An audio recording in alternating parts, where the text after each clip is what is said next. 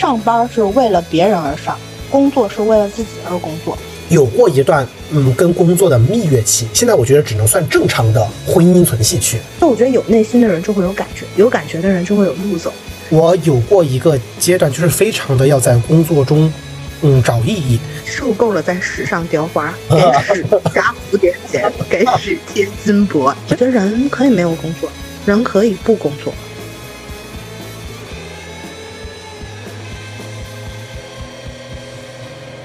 普通人说是一档由两位好朋友主持的分享类闲聊播客。两位主播 K K 与菲菲身处城市不同，处境一致；从事行业不同，兴趣一致；生理性别不同，性取向一致；性格不同，困惑一致。我们因为普通，所以无法被标签化和精准定义，无法被概括与识别。我们无法给出答案，只希望能提出你也曾思考的问题。关于如何成为一个能够获得幸福的普通人，我们还在路上。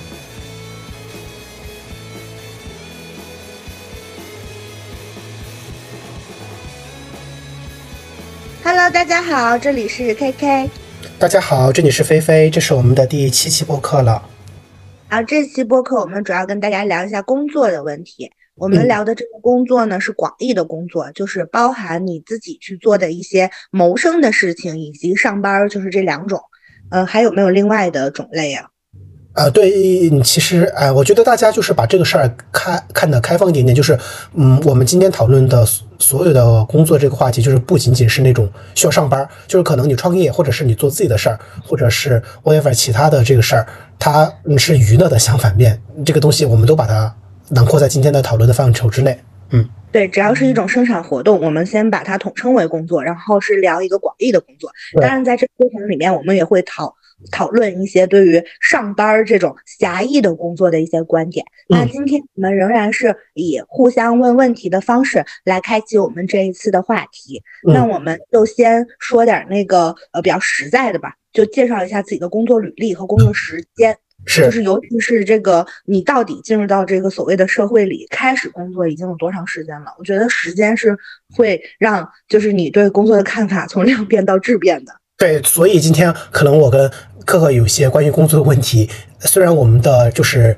年龄差不多大，但是我们面对工作的这个时长不一样，所以可能我们出于对于工作的感受和对于工作的整个的理解状态也会有一定的区别。我先分享一下我的工作履历和工作时长，因为可能跟克克相比，我的进社会的时间更晚，所以我们的年龄是差不多大的。我严格意义上来说，我是二零二零年的七月份毕业，所以大家算到现在为止，我工作的时间没有满三年，也就是两年多的这样的一个时间。然后呢？嗯，我。出来社会之后，呃，换过一份工作，但是我一直以来都还是在同一个行业。然后之前也说过，就是我是做类似于消费这样的一些，就是整个大消费领域这样的一个性质的啊一个工作。那么我第一份工作那个时候其实也非常的好想当然，就是你受过了这么长的教育之后，真正意义上找工作就是从那种暑期实习开始，然后可能要面五六次面试，然后最后通过实习转正，然后经过一或者是在整个漫长的秋招中，都是在找现在这种嗯大学生就是主流选择上的这样的一些工作。那么我第一个工作是在一个国企，很大很大的国企，但是我们的国企嗯不是类似于大家想象的那种，就是比如说那种什么电力系统啊、烟草系统或者是水利系统这种之类的，还是一个比较哦市场化的这样的一个国企。就是嗯虽然在这个过程中会有那种非常的不扁平和这种相对来说比较嗯有阶级的这样的一种工作氛围和状。状态，但是从大面上来说，说它不是一个那种论资排辈和过多的强调哦人情世故的这样的一个呃工作环境。这个大面上，它还是是以处理业务和事情为主要的事情导向的这样的一个工作。那么，在我嗯工作了嗯差不多两年的时候，那个时候由于各种的一个机缘巧合，就是可能我一个调派的工作。周期呃结束了之后，这个课也很熟悉。就当时我从北京换到深圳，然后我在深圳的这一年的借调期满了之后，我其实面临了一个呃下一步要怎么走的这样一个选择，就是要回北京或者留深圳，嗯之类的这样一些抉择。然后差不多是在呃二二年末的时候，我现在的老板嗯找到了我，他可能是比我更早嗯，三四个月从那个国企的大体系里面，嗯，就是离开了，然后自己出来创业，所以从本质上是在利用过去的呃人脉、经验、能力和一些对于市场的了解和职业素养，然后重新自己起摊自己来做事儿。然后当时，嗯，通过整个的一个。嗯，对比之下，我就是又到成都来工作了。所以其实，而且我现在很微妙的是，我现在的这样的一个小团队。几乎全部都是我原来那个国企那个体系里面出来的，所以，嗯，那个感觉有点奇妙，就是你换了一个工作，哦，换了一个公司，但是你你好像只换了一个部门的那种感觉，就整体上，嗯，除了呃更加的扁平自由，更加的尊重个人意志，但是其实从你的嗯企业文化、呃工作氛围和工作内容上来说，呃，没有太大的这样的一个感受，这种感受甚至可能是，嗯，比如说你可能从。呃，我随便乱说啊，就是可能从淘宝到拼多多了，可能就是都没有这种感受强，所以我整个的呃工作时长到现在就是三年不到，然后我换了一个工作，开始在国企，现在是在一个小的一个创业团队，基本上我的工作履历和时长就是这样。其实你之前我记得是有实实习过的，对吧？因为你本科毕业了之后是有工作过的。嗯，你说我本科。嗯，那个毕业之后工作的那段时间，就是我到读研之前啊，对，那个时候我也工作过，那工作很简单。其实当时我本科毕业的时候，嗯，没有像现在这样，就是一定要读研。嗯，大概就是一六年那个时候，就是可能社会上的一个主流的呃方向没有到那种程度，所以当时我就想着，那去呃职业工作也行。然后因为我本科是做。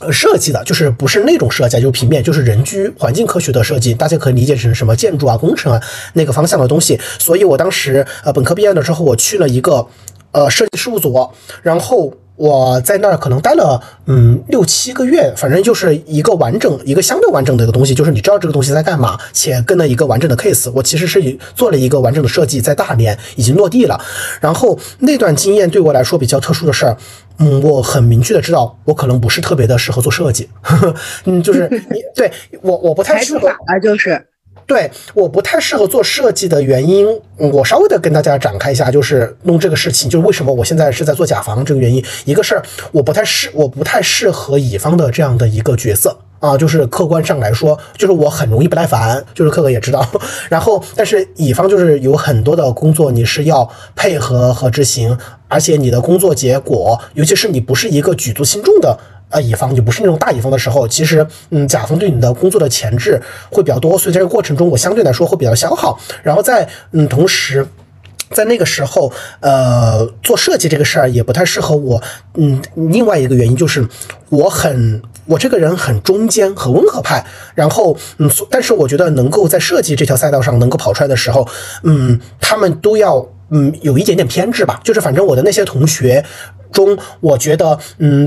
那些往往我觉得非常适合做设计的人，一个是他们要么想法很多，然后再另外一个就是他们会偏执，他们非常的呃坚持自己的想法。我这个偏执是褒义的那种意思，因为我其实在做那种小组作业的时候，我非常非常容易妥协，我非常的以推进进度和大家协同合作为主要目标，而不是以我的维护我的创意和点子为落地为这样的一个东西。所以我快速的明白，我真的不太适合做设计。嗯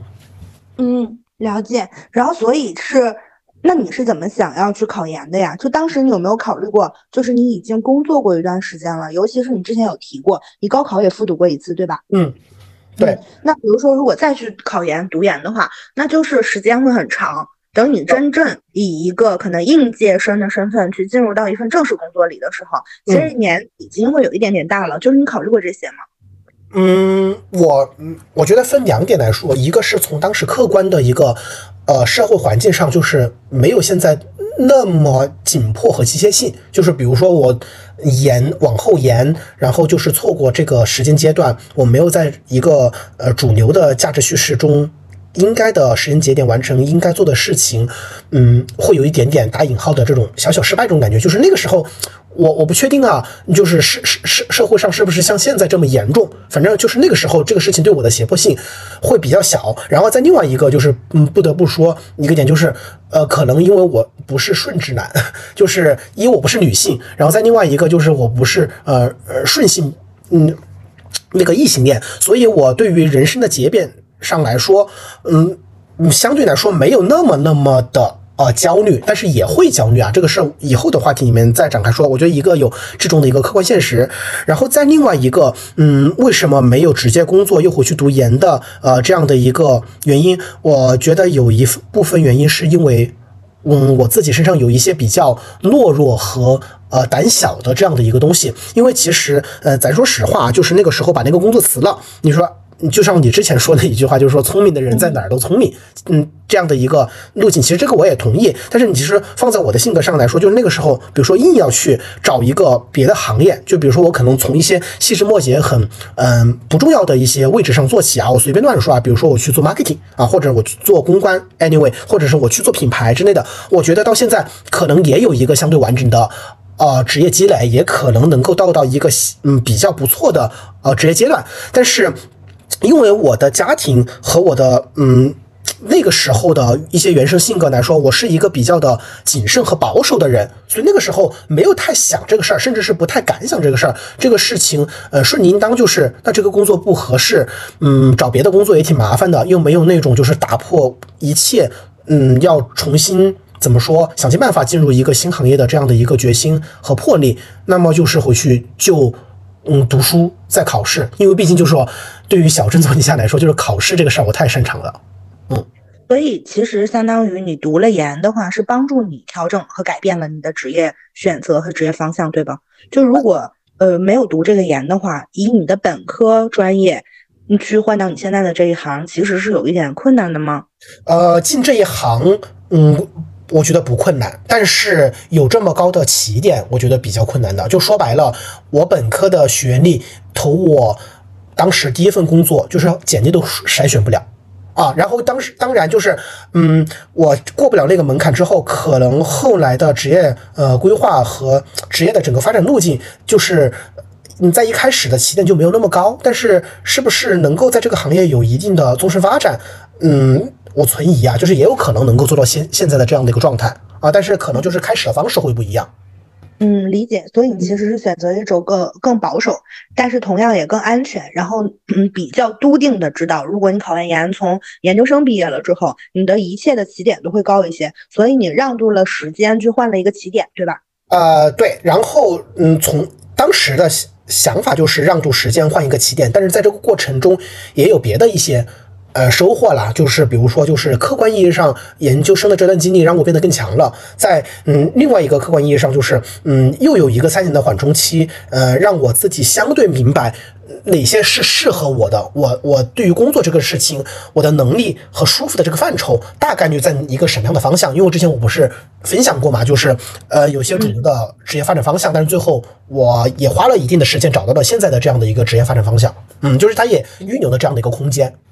嗯嗯，所以其实考研有点像你的过滤器，然后去把你提纯了。对，这么理解。我我觉得非常非常是的。嗯，那你现在的这个工作也是你自己很喜欢的，或者说很擅长的，是满意的，对吧？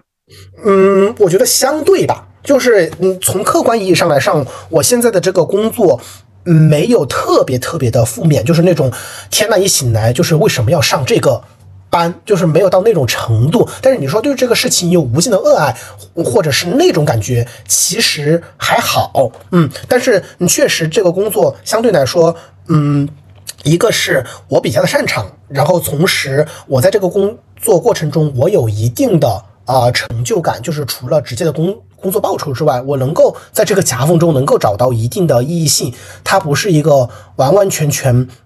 让我的工作这个面向特别特别消耗的这样的一个呃工作啊，嗯，那如果要是换了一个行业呢，你还会有这种哎很温和的感觉吗？就是这是因为你的选择选对了，还是因为你的性格本就如此啊？嗯，我觉得都有。就是我对于这个工作的适应性，一方面肯定跟我的性格有关系，但是也肯定跟我当时的选择也有一定的关系。我觉得它是一个综合的加成。我们推一个极端的。呃，比例来说，就是假如我现在我不做这个行业，就是比如说我刚刚说的，就是可能我我可能去去做影视业，或者是我做一些快销啊，我觉得 这我就随便乱说啊，我随便的说，可能我也可以适应的很好。那么就是甚至我去做博主助理，就这种。这种东西我可能也做得很好，但是，呃，这个就是这跟我的呃性格有关系，就是我对于呃压力啊，或者是那个不舒适性的忍受度是非常非常高的一个人。但是呢，嗯，比如说你今天让我去做。去四大，我们都不是说嗯其他的一些工作吧，就是你你把这种主主流。价值上这种就是社会精英工作，就是受过教育的人这种白领工作，就比如说让我去做四大做这种审计，或者是在银行里面去做，呃，甚至是一些更高薪的工作，比如说去做呃金融这种，就是你可能每每天面对数啊之类的很抽象的这样的一些东西，我觉得也可能是，嗯，有可能我能做，但是有可能我也会非常非常痛苦在这个过程中啊，或者是让我回去画 CAD，就是我觉得它是一个综合性的东西。嗯，了解，所以其实是整体上比较满意，就是综合分属于六边形都占了，然后是一个处在六边形战士的这样一个状态里，是吧？对，就是没有特别特别跛脚的地方，就是比如说，嗯，我纯靠热爱，钱特别少，就是用热爱发电，没有跛脚到这种程度，也没有到就是报酬很高，但是工作毫无意义，特别消耗和压榨，我需要通过其他的工作以外的任何的方式来弥补我在工作的消耗。哦，它相对来说比较平衡吧，就是各个方面。我其实是完全不一样的。首先，我真的到大学毕业之前，我脑子里面是一点正事儿都没有的，就除了玩啥都不会，什么都不干。然后等到大学快，就是等到大四的时候，大家就开始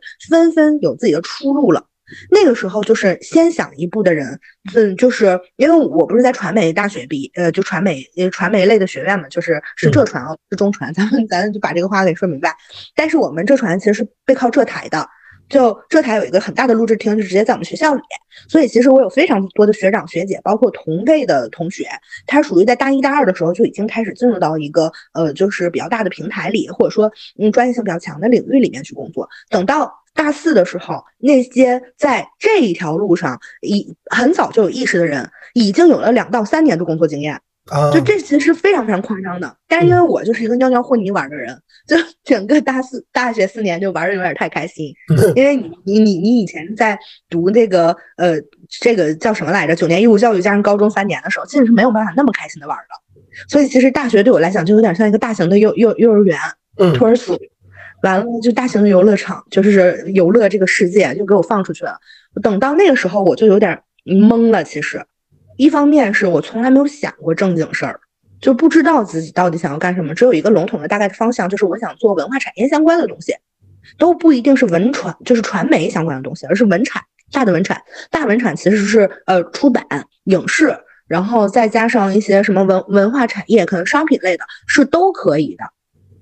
再加上是那种广告和新闻，其实都行。对我来讲，可选范围比较大，但是却没有想过，这是第一重迷茫，也是第一个比较阻。就是跟那些已经进入到了很早，就是很早就进入到实习的人来讲，我的比较阻就是拉的比较明明确。那第二批人其实就是考研和留学的人，就因为我们学校的人其实条件都还不错，然后也有很多人可以保研。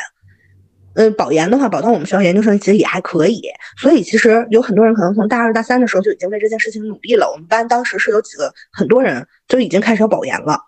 完了还有很多人就一些留学资料就全部生生产完了，还有一批像我这样的人，就是有点摇摆不定，有点对自己的未来并不是特别清楚。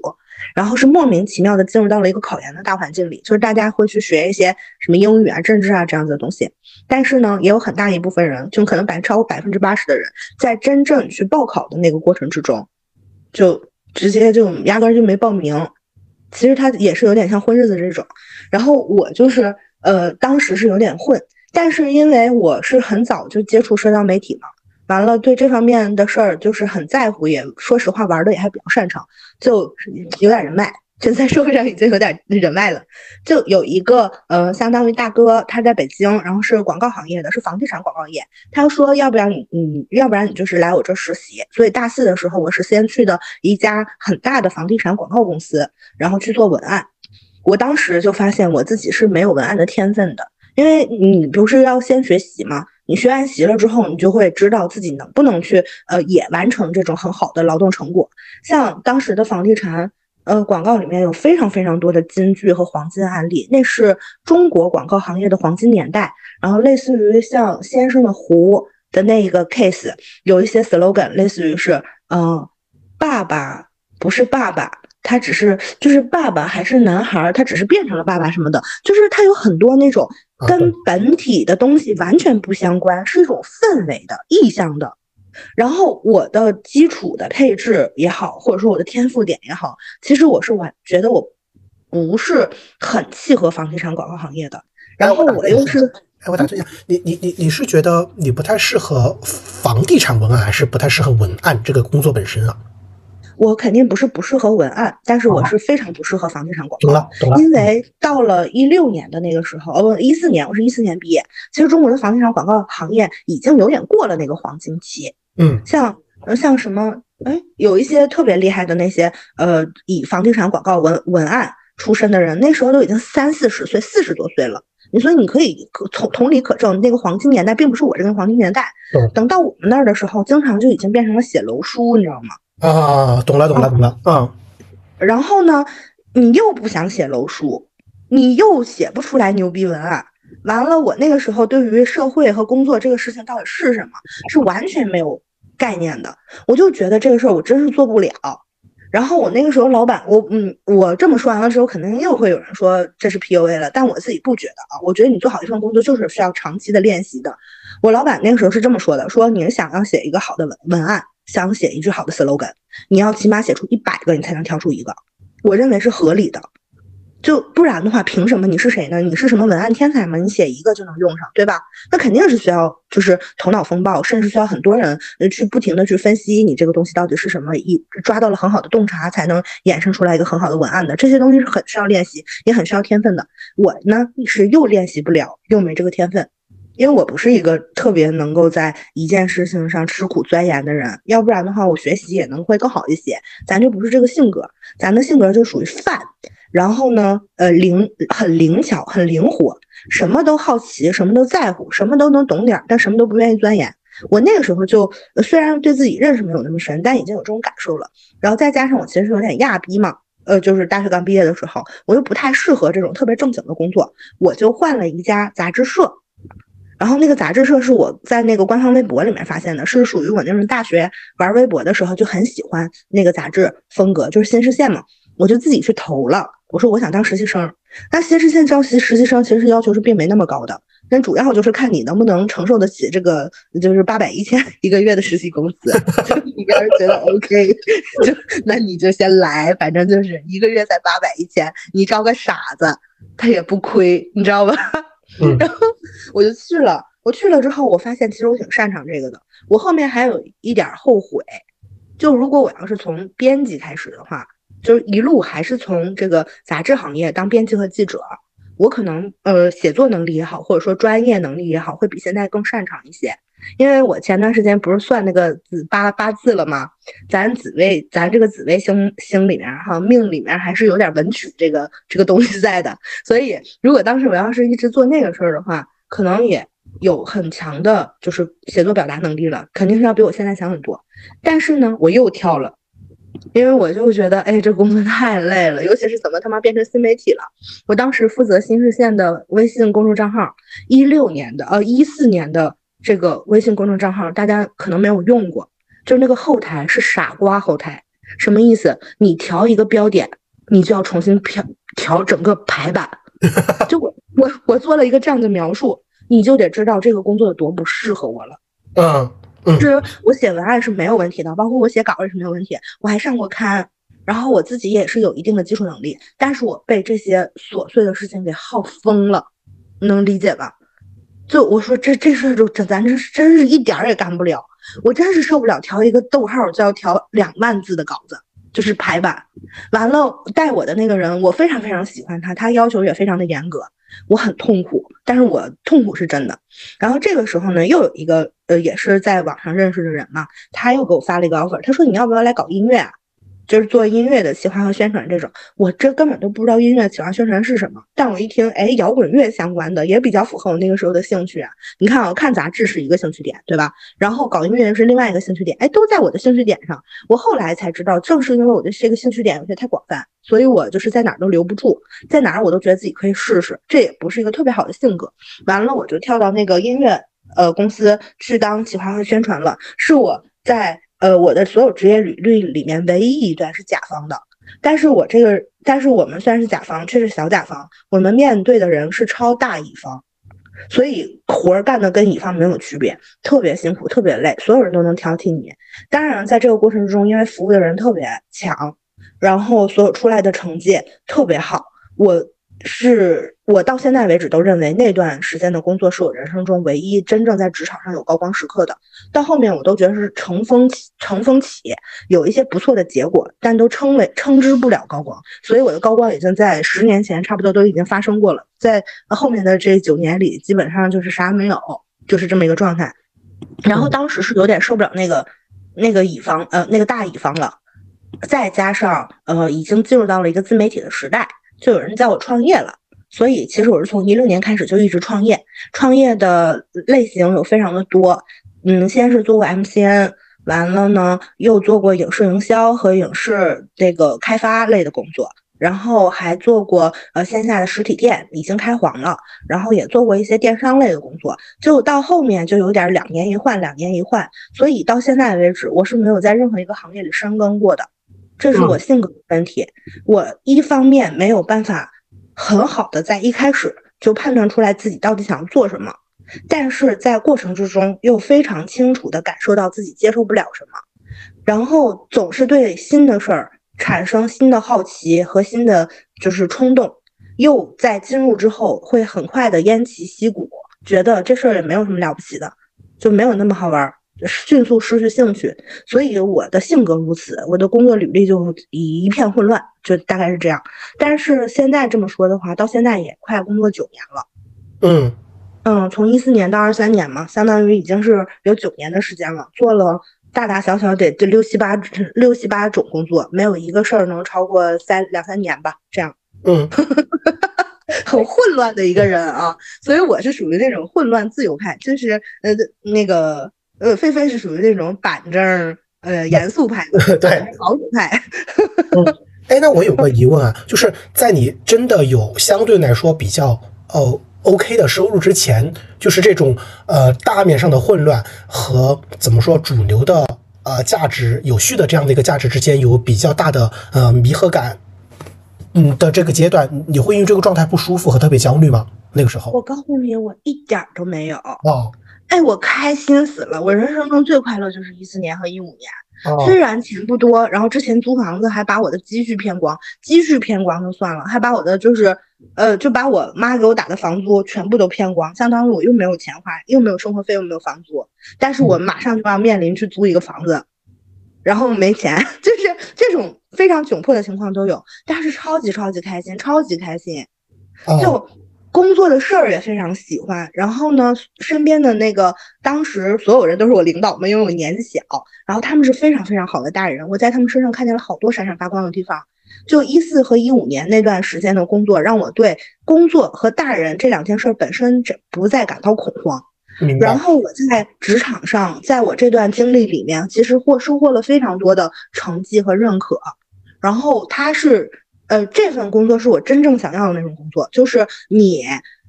创作出来的东西完整的有你的名字，你非常清楚自己到底负责了什么部分，不仅你清楚，其他人也清楚。然后在清楚你到底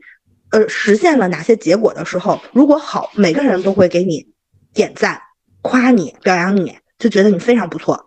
所然后这是工作吗？生活呢是这样的，因为我自己也本身很喜欢音乐，经常看一些 live house 啊，还有去蹦迪啊什么的。所以其实工作和生活是紧密相关的。周边上无论是在呃职场上认识的人，还是在线下就是在呃业余的这种休闲里认识的人，大家都是一个圈的人。所以你能知道我那段时间是有多自洽吗？嗯。嗯，就是大家就是一起玩儿，然后一起玩儿，一起干活儿，完了，嗯，没有那么明确的说，哦，同事就是同事，不是，大家都是朋友，然后就是有点像职场乌托邦一样的，虽然有辛苦，有来自我刚才说那个大乙方的压力和痛苦，但那些事情我完全都能消，就是我不是完全都能消化掉，或者说是应该说能被抵消掉。明白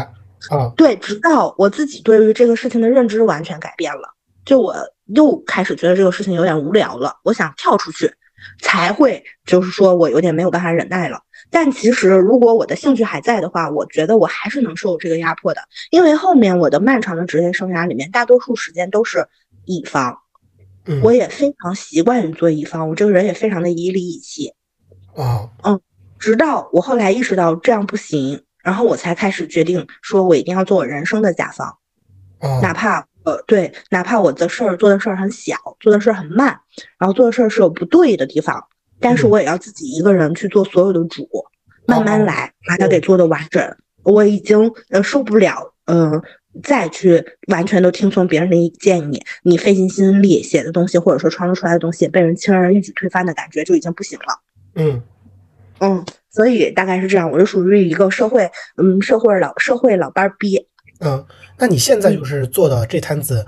希望以后靠这个事儿，可能一段时间内希望靠这个事儿谋生的这摊子事儿，因为就是课他没有上班，所以我就没有办法用上班这个东西来概括。就这摊子事儿吧，嗯，会让你有嗯特别的呃不舒适性的这样的一个地方吗？嗯，我自己觉得不舒适不来自于工作，是来自于我的性格。因为我是属于一个超级不自律，然后生活非常散漫，生活作风极其不严谨的人，所以我其实是非常想严，但我又渴望一些规则和秩序。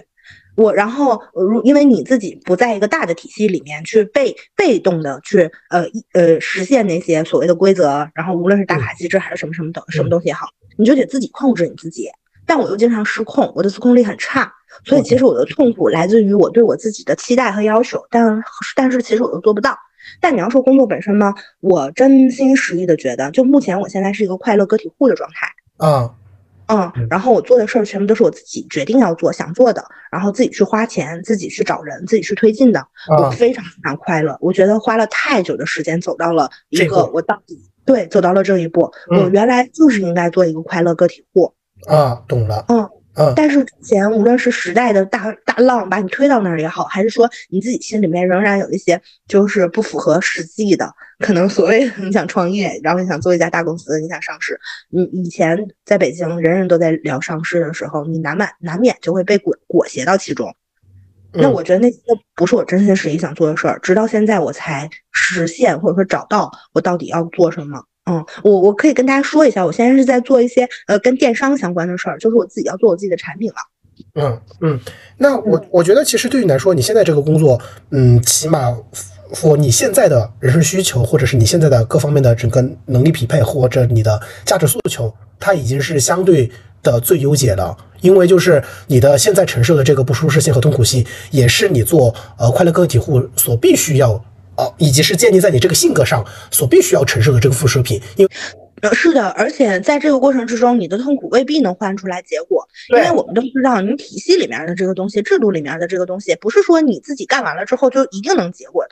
你尤其是我们做影视行业的，对吧？就是有多少人花两三年开发一个项目，说不让你做就不让你做，说黄就黄了。我是对于这种就是命运完全不把控在自己手里面的事儿，感觉到非常非常害怕的。嗯，就你，如果你做超级大乙方，就是所谓的超级大乙方，就是你一方面你特别强，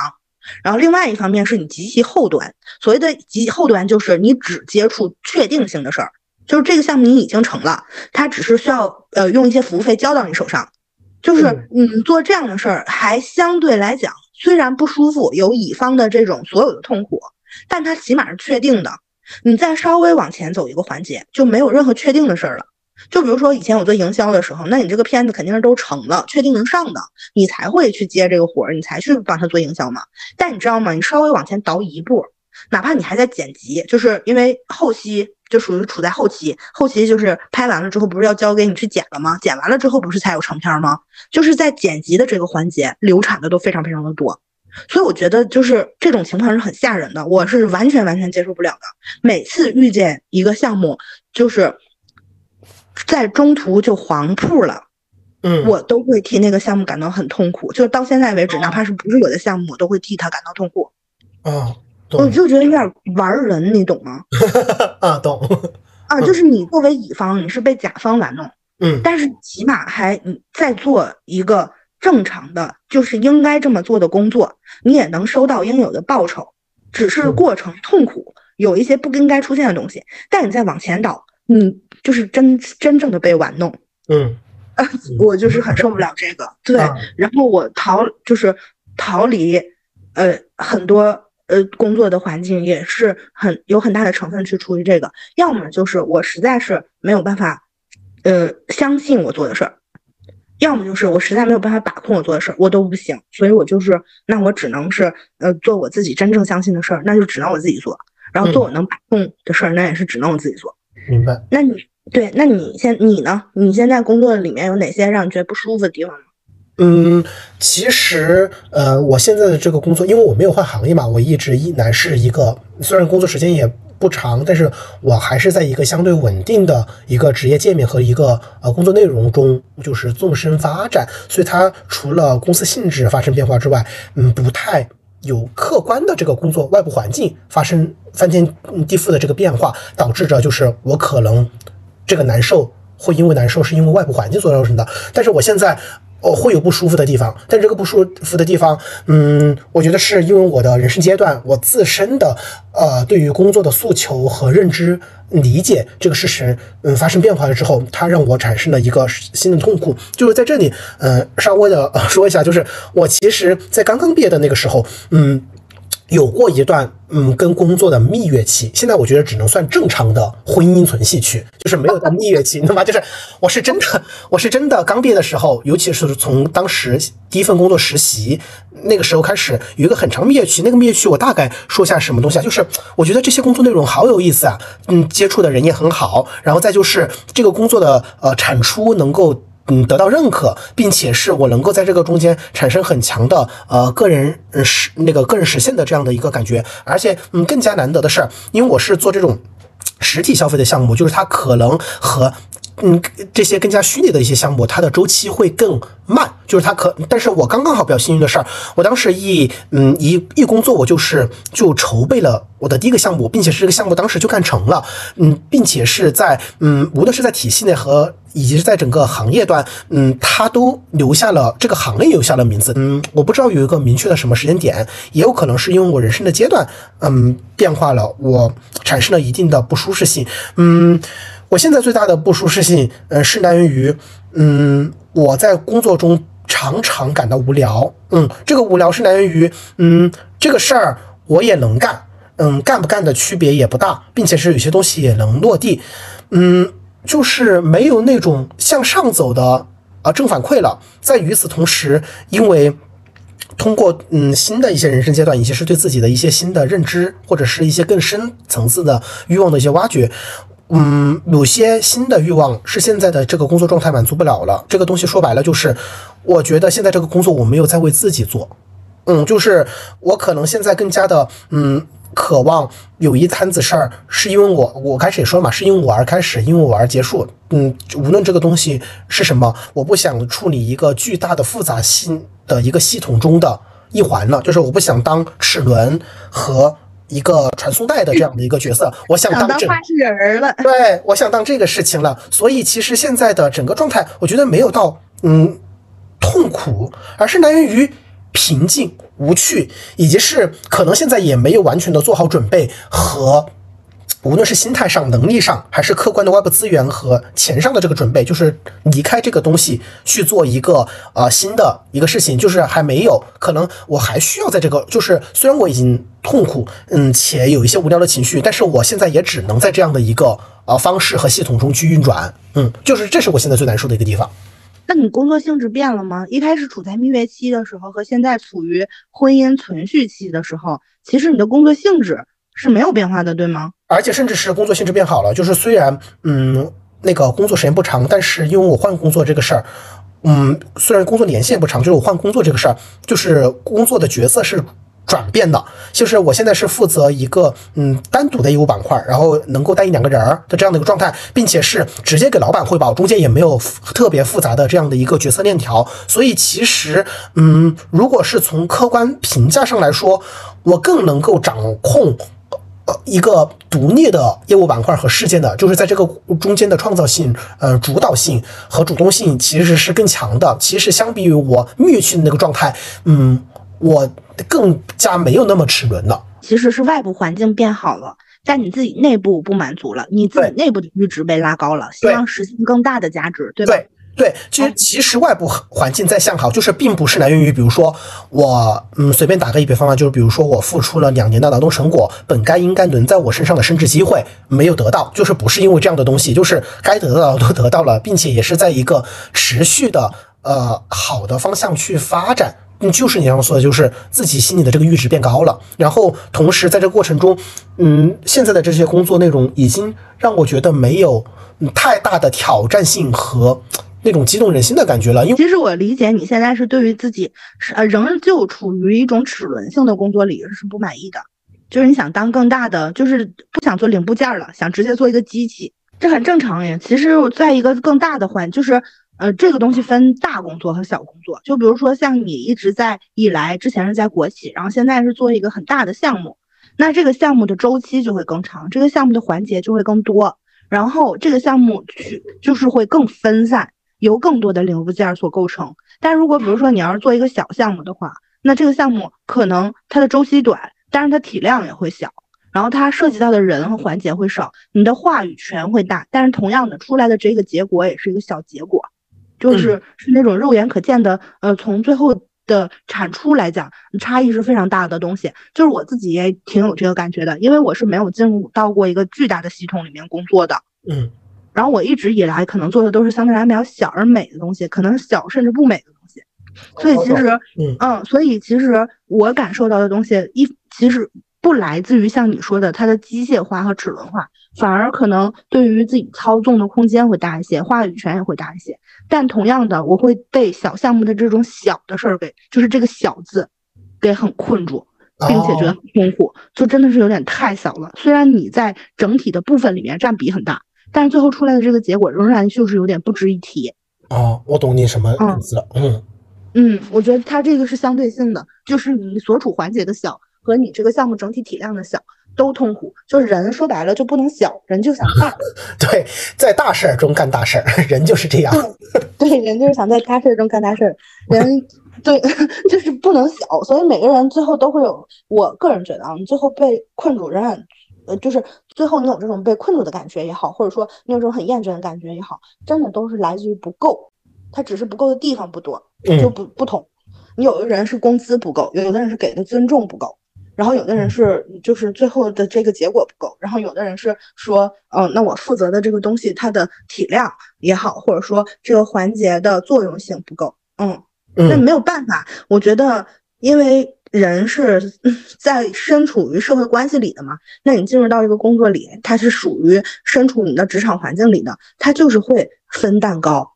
它就是会分到很碎很碎，甚至最小单元。嗯嗯嗯，像。如果是站在我的角度上来讲的话，我会觉得第一个狗屁工作是，嗯，目前在这种生产结构里面必须面对的一个问题。然后第二个事儿是，其实你已经是处在一个相对来讲好比较好的这个状态里了。对，啊，这个我承认。嗯啊，是，就是这种不够真的是很难解决。对，因为比如说，你看我自己现在做事儿啊，我哪怕做出来了之后，你会觉得你也会觉得它非常的不够。就是就是，哪怕做成了，赚到钱了，然后它是一个由小变大的这个过程，嗯嗯，不够的感觉也会困住困困住自己。那你就是，呃，从你刚开始工作，起码就是现在已已经差不多九年了，就是对于工作这件事儿本身，你有什么就是它的价值，就是它对你的意义，或者是它在你的人生中的占比这个事儿，你对它的整个感受有一个变化的过程吗？嗯，我觉得与其是说变化了，不如说有点像那种玩儿，呃，那种考古游戏，你知道吗？去挖恐龙的骨架，然后随着你产把把它覆盖在它覆盖在它身上的岩层和土去掉的越来越多，这个骨架会越来越清晰，就是会有一种这种感觉。就是之前，因为因为你人很小，然后骨架很大，你就有点像盲人摸象一样。你一会儿去扫扫头部，一会儿去扫扫尾部，一会儿去扫扫脚部，然后你每扫出一块新的小骨头，你都会觉得挺快乐。但直到你扫出来的这个骨架越来越大，你才会清晰的认识到说，哦，原来你想要的一个完整的东西是怎么样子的，会有点这种。然后性格上也会有点变化。就我，因为我是有点泪失禁体质的。我就非常容易激动，非常容易对很多事儿有很强烈的情绪。我最开始去做那个音乐类的那个工作的时候，我们不是还会出专辑吗？然后也会有很多线下的演出。我每一次在线下演出现场都会流泪。哦，就是觉得好感动啊！哎呀，怎么这么厉害呀？我就是我参与了这么激动人心的，能带给人这么强烈情绪价值的东西。哎，是在做音乐，然后音乐的力量其实很大的，尤其是现场感，它会放大数倍。是，所以我之前就会一直哭，然后包括我们之前做首唱会的时候，人所有人都散去，现场开始拆除那些装置，我边拍照留念，我会边流眼泪。啊，天呐，嗯，嗯我给我等等我给你找一个啊，什么屠龙的少女，我当时还会说一些特别中二的话，你知道吗？就是超级英雄退场，世界热血渐凉，屠龙的骑士少女仍要燃烧，就是在这发表一些这样的感言，然后，并且我对于跟我们一起做事的人的感情非常非常深，嗯我会给我们，就是我不知道还有没有公司会这么做啊，但是因为当时我还负责我们公司的官方公众账号嘛，我还会在里面去写我们的创作的背后故事，然后管我们这这一组同事叫启轩武侠。好 中二啊！我的天呀！然后我就说有什么什么侠，什么什么侠，每个人都分配到什么样的工作，然后做出了什么样的成绩，我们有怎么样的感受，然后我们就是一个 team，永远年轻，永远热泪盈眶，我们就是有意热血，就是目标，就是我们是要成为那个海贼王、音乐王的团队，就是会有这种感觉。我现在想想。就是我有一段时间，大概进入到二十五六岁的时候，一回忆起这一段，我会觉得有点尴尬，头皮发麻，你知道吧？嗯但是我三十岁之后，反而就会觉得好很多了。但是随着年龄的增长，我就没感情了。嗯就一方面是没有再遇见过，嗯、像这样其他人也非常全情投入、非常天真，只想做好一件事儿的这种团队，然后也没有再遇见过说这个事儿它无论是从时间上，然后从钱上，从社会关注度上来讲，都有这么大的影响力，有这么多的资料是可以用的，有这么多的空间允许你去操作。嗯所以其实我这个机会也没有了。呃嗯呃，这也会导致说，哦，我对后面的很多事儿其实热情度就没有那么高，因为我觉得这个世界在一开始的时候，就是我来过，我见过，我嗯做过，就阈值拉的太满了。哎，嗯我记得当时我们公司的呃这个 slogan 还是我写的呢，在演唱会现场会放我们公司的那个宣传片儿嘛，TVC，嗯就文案就全，我们公司当时所有的文案基本全是我写的。嗯就无论是专辑的，然后新闻稿、演唱会，还是公司自己的这种，还是 PPT，我当时是以理想主义贯彻行动什么什么的，嗯就是我会把理想主义这四个字挂在嘴边，啊，懂了。怕别人嘲笑我。嗯而我当时做的那个东西，真的跟理想主义沾边儿，嗯，我那种满足感是非常非常强的。但后来呢，就是也是会有一种，嗯，就是激动人心的时刻过去了，恢复到平淡了之后，然后你就又觉得没意思，你再离开。我离开了之后，我真的再没有遇见过这样子的感觉。然后从真正做的这个业务的性质和层面上来讲，也没有再做过质量那么高的东西，嗯就对内容的要求非常高。然后我对于这个东西的兴奋程度，完全取决于这个事儿本身好不好。嗯所以当时做 MCN 的时候，我其实不快乐，因为我自己不相信我做的那套东西。嗯他们不是好东西，就他们不是优质内容。然后它的这个整个的体系也非常反人性，因为我在在这儿我可以聊一下我对公众号的看法。我对公众号这件事情还是非常非常熟悉的，因嗯为毕竟第一批，然后有一，然后就是比较打头阵嘛。嗯我认为公众号日更这件事情就是反人性的，没有的优质内容是可以这么做出来的。嗯嗯，所以你能理解吧？我一六年到一七年，然后甚至一八年，就始终还在做这件事情的时候，我其实是对于我自己做的事儿非常非常没有信念感。嗯我的痛苦之处，虽然它给我带来了挺好的收入，但是我的痛苦之处是在于我并不真正发自内心的相信这个。然后呃呃，还有一个变化就是，我之前所有做所有事儿，我都会想先说招兵买马，咱组个 team，完了像创业一样做。但我觉得，当你不对的时候，你找多少人，那你做多少事儿都不对。嗯，就是找对方向要比找很多的人去干，呃，要对，就是要重要的多。所以我现在的话，我跟别人说，我的目标就是，我首先我一定要保证我对，我觉得慢慢走才最快。就只要你是你对的，那你走一步就是对一步，走两步就是对两步。如果你要是错的，哪怕你现在有一百个人跟你一起走，一下跑了一万公里，那也是错的一万公里。嗯嗯，然后观点上有点这样子的变化，所以现在来讲的话，我在自己做快乐个体户嘛，就是相当于，然后我非常非常希望，嗯、就是或者说我的目标其实只有一个，就是验证我是对的嗯就可以了，哪怕它的结果是小小的，那我觉得只要对你，总有一天会变成中等的，然后中上等的，就是这种，它体量自然会增加。但如果你错的话，你只会造成一个，你只会做成一个看上去很庞大的怪物。嗯，明白。嗯，对，所以我的变化其实就是体现在这几点。第一个就是从情绪上没有那么高涨了，然后第二个事儿是从这个最后你的创创创作或者工作的业态上来讲，没有说我一定要一个光鲜外丽、光鲜亮丽的壳儿，我一定是要啊有一个组公司的组织架构，我一定要当老板才行，我没有这个想法了。你主要体现在这几点吧。然后另外我会觉得说。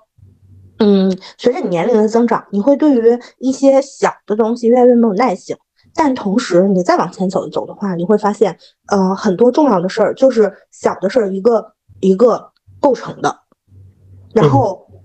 每构每做成一个小的对的事儿，你也能够得到同样的快乐。但有一个大的前提，就是这个小的事儿也得是你的才行。嗯，人永远很难为别人的决定买单。那菲菲有什么感受和变化吗？我觉得跟你刚刚说的嗯相似，差不多。我我总结下来差不多是两点吧。第一个就是我有过一个阶段，就是非常的要在工作中嗯找意义，就是嗯这个工作从我自己的内心上来说，在意义这一关能够说服我自己，嗯是这个东是这个工作是不是你想工作的一个非常重要意义的一环。我举一个特别小的一个例子，就是当时我。那个秋招的时候，就是毕业最后一年，就是秋季招聘的时候，我记得当时也是面一个非常大的一个呃国企公司，也是类似一个，也是同样的一个行业。他那个公司的第一轮面试特别特别特别奇怪，就是可能下面要做五十几个 HR，就是各个公司各个分部总部，anyway，就是然后嗯需要上台一分钟演讲，就是所有的被筛过一轮的人，第一轮要上台演讲。我我记得当时。呃，我最后落脚点是一个什么呢？就是我觉我觉得也是在给自己自己洗脑，就是我说巴拉巴拉巴拉说，我说我说我我我很喜欢消费这个事情，我觉得它就是嗯被这种看似很物质的东西，但是其实包裹出一些非常公共性的温情的。啊，这样的一个东西，就是我之前我会需要我的这个嗯工作的产出和结果是有一定的这项意义的，呃，但是随着现在的嗯两三年的这样的工作经验，就是我没有那么太执着于这个事情了。我就是当然现在我还会需要我的工作有一定的。呃，意义感就是，嗯，我需要这个工作的结果产出是我自己认可并且是幸福的，它能够产生一定的作用吧，起码在我的内心。但是那个感觉会有点变化，就是我对于工作的意义感没有那么那么高涨了，就是我把它的阈值调的很低了。我打个一个简单的比方，就是比如说。假如我是做的是影视行业，以前可能要嗯上升到就是那种你知道就是嗯电影是第七艺术，然后你知道就是要要那种高举高打的。我是要改变中国影视行业，对，我要为这个结构这个整个的工业产业做一些贡献。对对对，或者就是类似于这种。然后我现在对于这个东西就是，比如说我可能还是在从事影视行业，但是我的情绪就变成呢拍点好玩的、有意思的。就是变成一种淡淡的这样的一个支撑感，就是不是在不是在做垃圾就就行了，就是它变得更平和了，就是在这个过程中，啊，太懂了。我一开始转行转到影视的时候，我心里面想的是，我一定要改变些什么，我一定要创造些什么，迭代些什么，更新些什么，我要做出点标杆的东西，就是真的会有这样想啊。对，到后面到后面我就发现，呃，我的目标变成别做屎。啊，对我跟你一模一样。我现在的要求就是不能做，不 就是不不生产垃圾就行，做点做点好玩的也行啊。就是，就是我为什么就后来真的也不想干这些了，就是觉得。受够了在屎上雕花，给屎扎蝴蝶结，给屎贴金箔，真的是。我为什么总是在消化系统的最末端，就是老跟屎尿屁打交道呀？一个好吃的全让他妈嘴吃了，完了剩我在那块给屎扎蝴蝶结。就是一个是这个，一个是这个嗯意感，然后再另外一个就是呃更加的。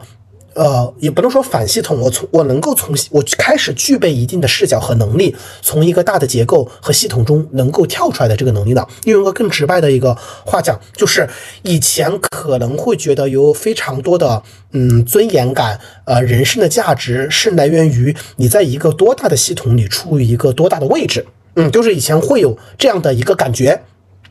嗯，现在就是完完全全的没有这种感觉了。就是我在一个多大的系统里面，我是不是在一个大公司，嗯，牛逼公司里面，可能我我我升级打怪，就是走这种职业发展道路，我可能从就是我随便乱说啊，就我嗯从专员一直干到总监，就是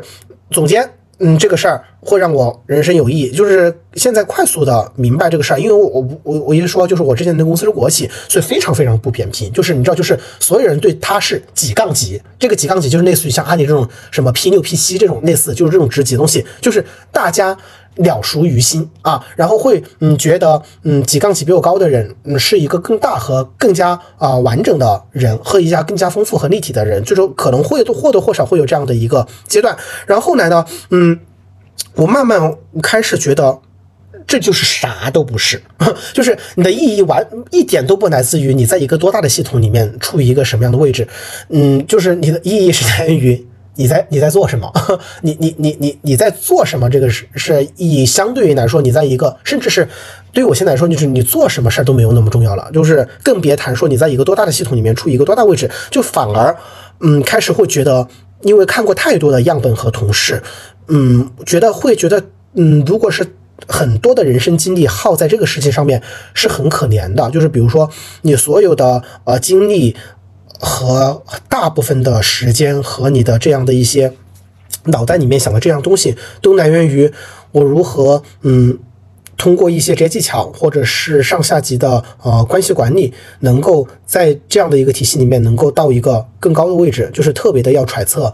呃，领导的心思，然后特别的，嗯，要捍卫自己的工作成果，特别的要搞，嗯，办公室政治那一套，嗯，然后很多的精力会消耗在这个上面。就是，如果是被这一套东西困住，嗯，我我觉得还挺没劲儿的啊，就是会有嗯这样的一个变化。所以其实，嗯，从工作到现在，就是虽然时间不短，嗯，主要是两个变化，一个是。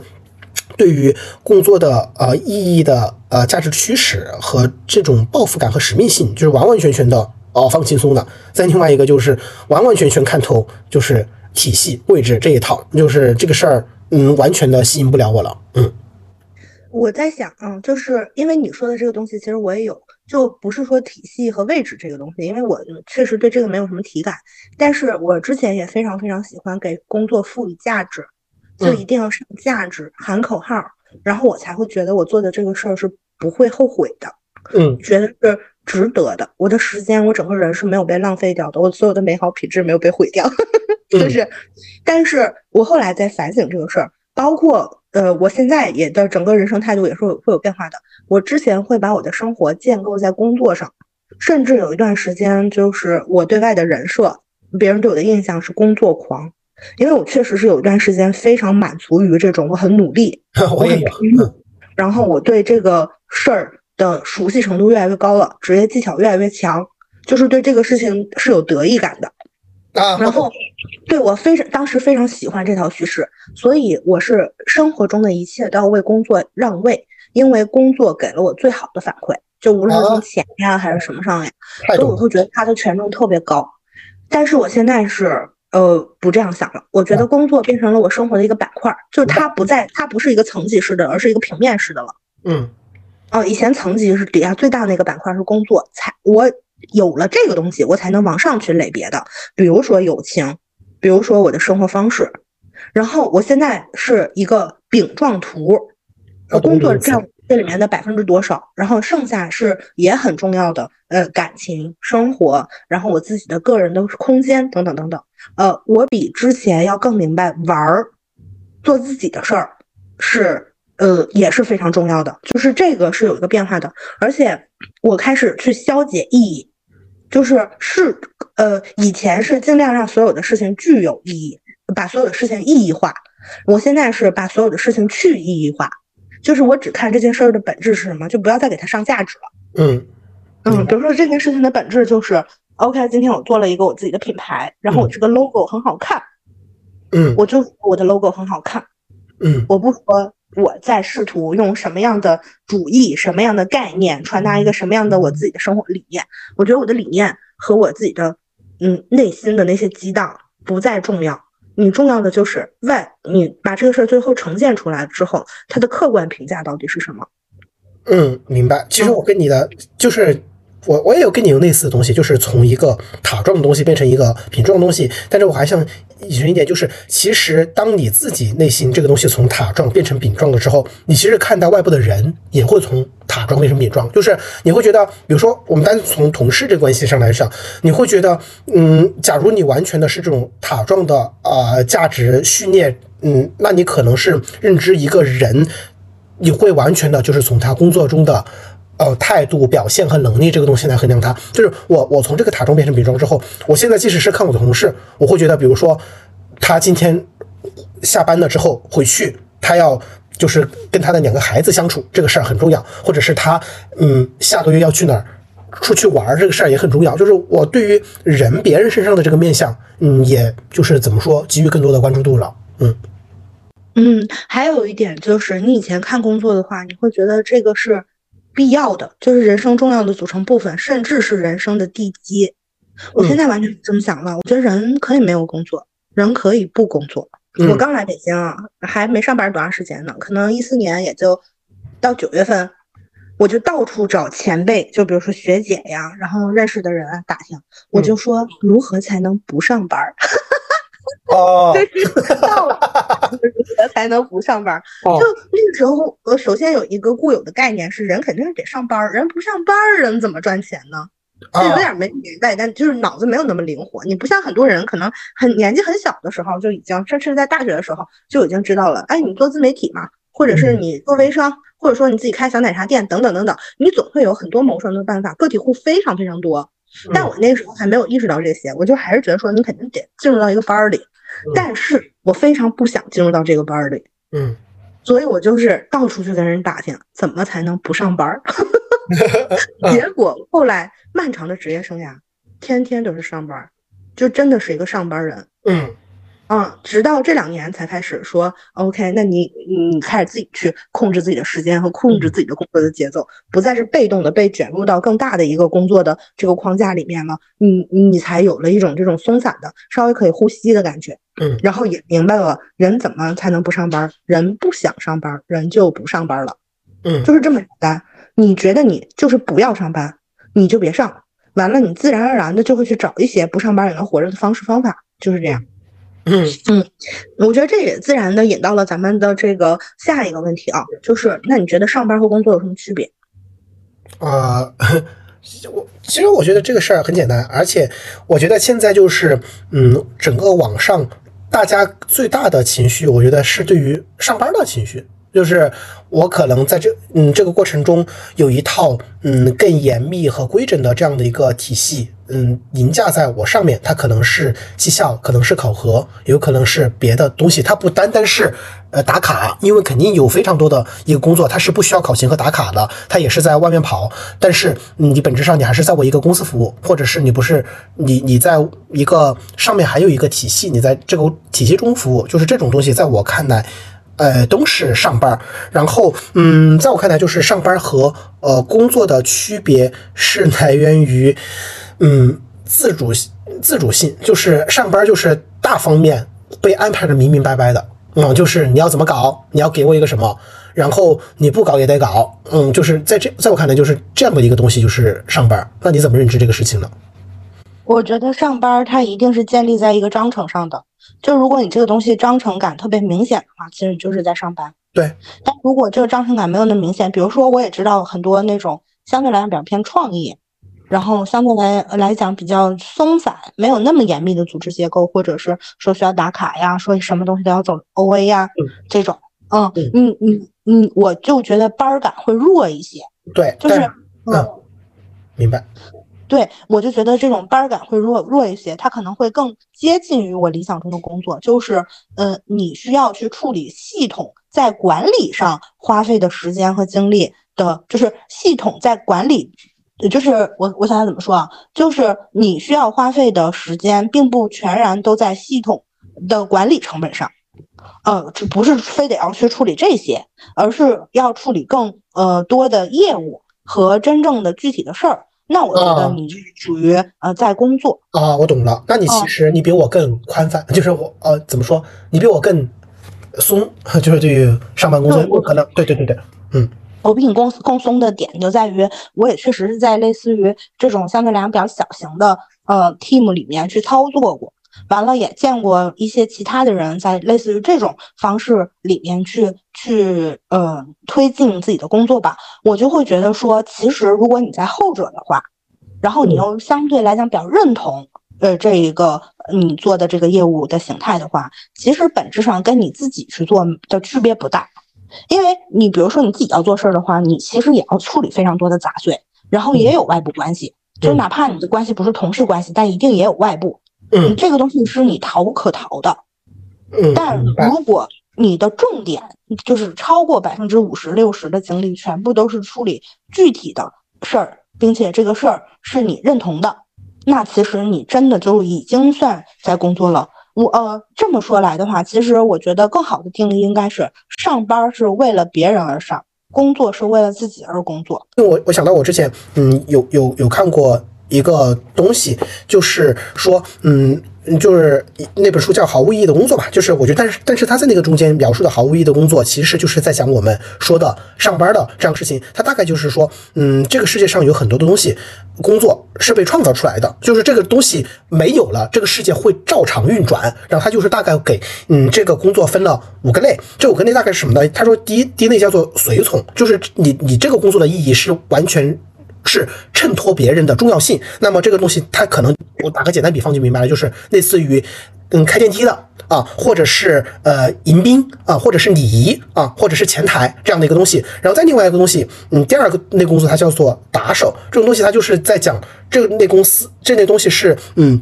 有很强的支配性和操作别人的呃成分在里面。嗯，这个东西嗯两个举两个例子，他就说的是律师啊，以及是。呃，电话销售啊，或者是带有任何意义上的销售型的这样的一个工作。然后第三个就是他说的是叫修补者，就是他是讲一个系统有有漏洞，你存在的意义是可能相比于我花钱把这个系统修复好，我不如雇个人在这儿给我修补这个系统。就是我我就是比如说可能是。嗯，一个 IT 系统有补丁，我雇一个呃比较低级别的程序员，你这个程序员你不创造任何的工作价值，你你的工作价值就是 要在给这个本来有漏洞的系统一直打补丁啊。当然有些别的这样的一些工作，然后再另外一个，他就是说。呃，打勾着，就是你的工作的成就就是来源于记录啊，就比如说把什么东西入库啊啊，或者是嗯，像在一些呃体制内，就是让别人填表啊这种东西，嗯，就是让别人提填，在这儿做一些流程型的一些记录工作。然后最后一个他说没有意义的工作就是分派者，就是你的工作就是把活派出去，产生负面情绪的工作，嗯，其实不单单于是来源于我们想象中的这个工作光不光鲜。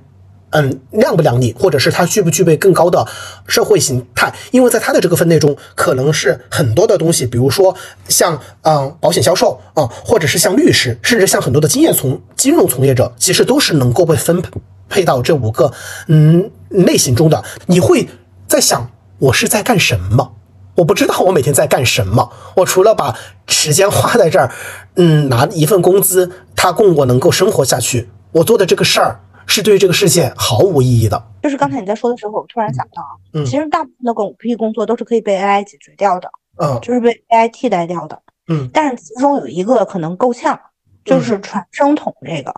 因为 对，因为它毕竟还是要处理，就是结合一点，无论是说呃，你更这个呃人类群体里面的一些小的特性那种特性。然后甚至还有地域上的这个差别，是。就比如说 Chat GPT，它到国内也会有它的水土不服，嗯，就是它的水土不服完全不是技术 技术层面上的，而是意识形态上的。嗯，当然啊，我就是也在想，可能随着时就是时间的这个发展，然后 AI 的学习能力是非常强的，对，它有可能是会进入到这种机械伦理，然后这种技术伦理里的，就是它会不会无限接近于人，然后以及把人所呃能够掌控的这种微妙的东西。也都给学会，以至于把人完全去取代、替代。对，但是如果你暂时去不考虑这些的话，我觉得你确实是上班和工作给我的感受，就是这完全是我私人化的定义啊。嗯，就是这个东西到底能不能被 AI 所替代？啊，懂了。就是你你到底有没有一种纯粹的更人的、更你的东西结合到这这里头，还是说你做的这个纯粹是流程上的东西和环节上的东西？所以我是完全没有办法做行政，或者是做。就是就是你刚才说的那些，就在你逐渐说这五个工作形态的时候，嗯，我心里面就说，咱这边就是一个都做不了 啊。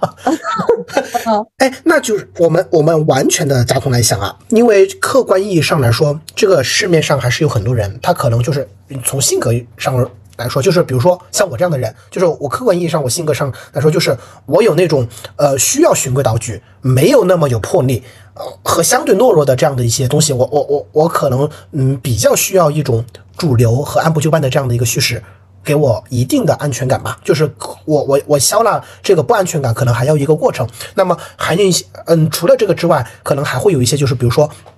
能力上的一个东西，就是没有办法胜任更加啊复杂啊，或者是更具有创造性的这样的工作之前，就是你你就只能上 B 班。那么就是 你你觉得就是在你。只能上 B 班的时候，嗯，你你你作为你觉得，嗯，你完全的跳脱你自身可以不上班，呃，可以嗯不上班的这样的一个客观条件，你觉得怎么去消解和消纳这个东西啊？首先，我并不觉得，嗯，我不想上 B 班的这个心态是更高级的。哦，我懂啊。然后，我觉得能处理好 B 班的事儿是也是一种很高级的能力。哦，咱今天就是这么想。我举个例子。比如说，嗯，你看过《风吹半夏》这个电视吗？我看过，就赵丽颖演的那个嘛。对，赵丽颖演的。然后她赵丽颖一开始是收破烂的，嗯，然后她后面逐渐是开始变成收更高级的破烂，就是收废钢。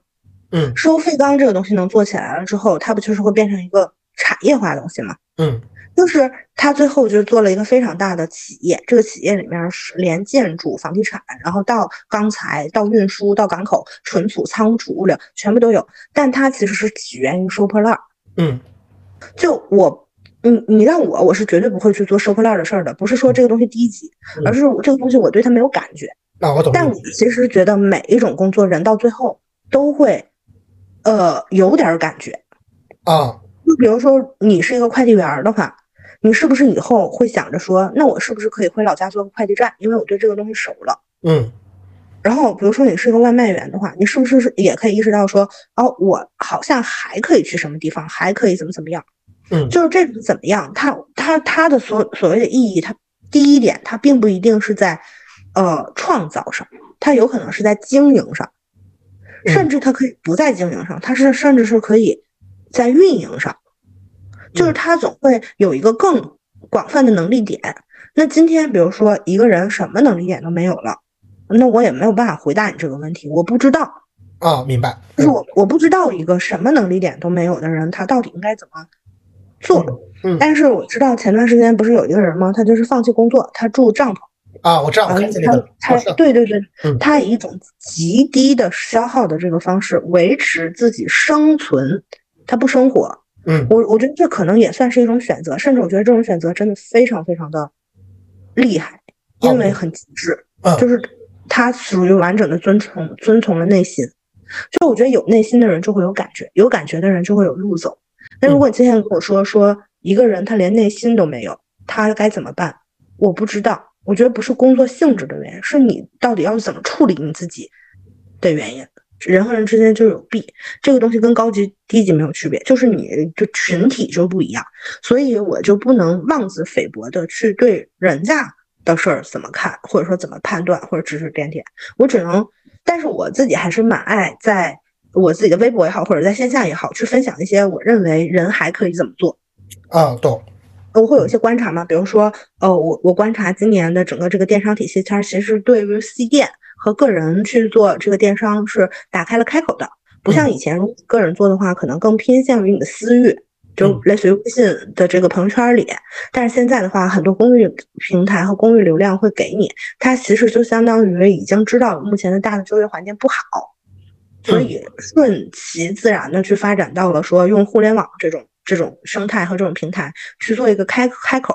赢纳更多的社会上的剩余劳动力，嗯，然后让你去做点经营类的这个工作。我可能会有一些这样子观察，我会觉得说，如果你今天不想去进入到一个体系，那可能也会有一些这种基础设施为你自己去做某事而去存在。然后我比较感动的点是，已经有两个朋友来跟我说了，说就是因为你发的这个东西，所以我决定说自己去做一个呃什么什么样的类型的这个这个卖货或者或者说这样的账号，然后说以后我可能会卖点什么，就是我我觉得最多就能做到这里。对，那如果可以选择你要做什么工作呢？为什么？嗯，我其实想了一下，就是对我来说没有一个呃完美的呃工作，但是我能够想象我能够怎么拼成一个，就是在工作这个面向相对来说对于我来说是一个比较舒适的这样东西，因为我跟各个不太一样，就是我我挺需要在状况内的，就是我的人生的主线，我我挺需要秩序性。这个事情就是，嗯，首先，所以，嗯，我可能会觉得我我我我这辈子我大概率我我会需要上个班儿啊，就是这无论怎就我没有办法完全的，嗯，脱离于那个上班的那个节律，完全的我自己安排我所有的时间精力来创造一个事情，我可能很难想象我进入那样的一个状态，所以我可能会需要上一个班儿，那个班儿会很像给我的嗯基本的生活有一个鼓点啊，然后在这样的一个嗯基础上，嗯。更好的状态是我可能还能够做些呃别的事情，这个这个事情是有桑鸿飞这个姓名的。啊，嗯，这个事情就比如说现在做播客啊，甚至是可能之后嗯做别的一些东西，但是这个东西嗯有我更强的个人特质，它更因为我而开始，并且是因为我而结束，这两个东西能够搭配和结合在一起，并且是后面这个事儿它能够产生一些呃经济效益啊，或者是直接的回。金钱上的回报和收获的话，嗯，我现在假想了一下，它可能会是一个比较理想的呃工作的这样的一个缝合的状态。那你呢？嗯，我到现在还在想这个问题。其实我有一个很好很好的答案，当然我已经就是错过了，可能一旦错过就不在。但就是都源于我小的时候没想特别清楚。嗯，我其实特别想当大学图书馆的管理员。哦。嗯，如果我要当大学图书馆的管理员的话，我会觉得和我的人生状态好搭配呀。首先，我不是一个永远做女大的人吗？那我就可以永远在一个很年轻，然后也很像象牙塔的这种环境里生存。嗯，我觉得会非常的舒适，对我来讲。嗯，然后呢，嗯，为什么选图书呢？因为虽然我之前做过影视行业啊，但是我随着对自己越来越了解，我会发现我并不是。呃，每一样的这种艺术形式都给予同样的喜爱的。嗯，我到现在为止最喜欢的仍然是文字。嗯，就是可能是我处理信息的这个呃方式，就是我个人的层面上来讲，我觉得文字的呃信息是我最喜欢的，接受最快的。嗯，就是看牛逼的电影和看牛逼的小说，我后者是明显更快乐的。嗯，就是我能感受到的东西更多一些，所以我会很喜欢书这个。媒介和这个形式，那如果要当图书管理员的话，我不就可以安心的上班摸鱼啦？就是真的和自己喜欢的一切在一起，然后呃，也是那种很在场的工作，就是上班和下班的时间是非常的清楚的，在下班之余就可以做一些别的。如果我对自己的人生没有说一定要做成呃怎样怎样的那种期待，那其实这样一个工作。就非常非常适合我。下班了之后，我就可以干很多我自己想做的事情。上班上的又是相对来讲开心的班，可能会有点琐碎，但我觉得这种琐碎是可以忍耐的。然后再加上，嗯，像博尔赫斯也是图书管理员，哎，说不定。然后包括像刘慈欣也是做一些，就是类似于像我刚才描述的这种相对来讲比较清新的工作。说不定我的这个闲暇之余，就也可以成为一个文学大家。那我就可以上班的时候看小说，下班的时候写小说，很完美。然后如果可以的话，我可以一辈子住住那个学校的呃职工宿舍。哎，那我有个问题啊，就是如果这个工作，嗯，一辈子你的呃生活的呃经济状况只能维持在这个状况，就是你没有办法，因为你做了你写了一个很厉害的书，或者是在你额外的时间里面创造出来的。呃，很厉害的东西，甚至是你可能在网上有一个别的这样的一个身份，来带给你别的很多的其他的额外的收益，就是你只维持在这种生活状况和生活收益，图书管理员的这样的一个东西，你 OK 吗？一开始的话可以 OK，如果你说你过尽千帆，然后再重新回去的话，会有点困难。对对，就是有收入减嘛，就是 就是我我明白你意思，就是如果是一开始就是可能毕业的那个时候，就是留在嗯一个地方读了一个，比如说这种嗯偏人文社科的一个专业，然后后面因为什么机缘关系，就是去了一个院校里面当，就是没有在后来北京就是赚过现在的这些钱，以及是从事这些行业，可能也可以，对吧？一定可以。我从来不是一个欲望非常强的人。我我我一四年、一五年的时候赚的钱是非常非常少的，但我非常快乐，我穷开心，我特别能穷开心的一个人。然后说嗯，我说怎么怎么了？咱就是说责任全怪消费，责任全怪消费社会，就是就是责任在美，就是之前你说的责责任责任全在买的人生第一个包，就是为啥要买那个包啊？我觉。呃，我我知道，就是现在的问题不是在包这个事情上面，就是包是一个一个一个代称哦，就是那那些东西的代称。嗯嗯，是在这个过程之中，就是你莫名其妙的做了很多事儿，你的人生它其实是滑向了一个。方向了，就是那个方向上很多东西它是有客观的力量在推着你前行的。但我最近有一个感觉啊，嗯，就是我我如果要是年纪再大一点的话，就是我现在已经无限趋近于自己又把自己有点给往回拉拉回来了。嗯，我年纪再大一点，消化的更好一点的话，我觉得我可以回归一个更初心的这种状态，因为我发现一切皆有代价，就是你看上去有获得，但是你也要考虑那个代价，你到底。承担了多少？你付出了多少代价？就其实对我来讲，我觉得我我从来不觉得我获得的这个东西就是更好的。我懂你。就那些那些代价是嗯别人没看见的。嗯嗯。但是就比如说，如果我今天从一开始就是一个图书管理员的话，我收获的很少，对吗？但是我的代价也少。明白你意思。嗯嗯。所以这个东西它其实就是一个相对来讲，就是在中位数里，在众数里吧，不应该说中位数，在众数里，你既不是说投胎直接投成了顶级白富美或者怎么地，然后你也不是说就是那么倒霉，就你到了第三世界是吧，吃不饱穿不暖的，咱们就是一个普通人，在众数的这个环境里，我觉得大体上来讲，得到和代价是一致的。嗯，明白。哎嗯，它是平衡的。那这个问题再收窄一点，就是如果你只能是你现在的自自己，就是你没有办法假设之前的那些东西不存在，那对于现在这个自己，嗯，你的最相对来说最好的工作是什么？是不是其实就是你现在的状态？我感觉就是现在的状态，就是已经非常非常的努力，付出了非常多的代价，失败。那后面我们可能也会聊聊自己的失败啊，就是折返跑、撞墙，嗯，